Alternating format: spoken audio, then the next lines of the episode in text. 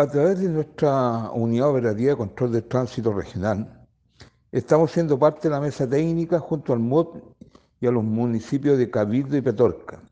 en donde hemos prestado asesoría en gestión vial para el mejoramiento del túnel La Grupa, fundamentalmente en el sistema de semaforización que permite cruzarlo, ya que este túnel es de una sola vía y se tiene que intercalar los sentidos para poder cruzar desde ambos extremos.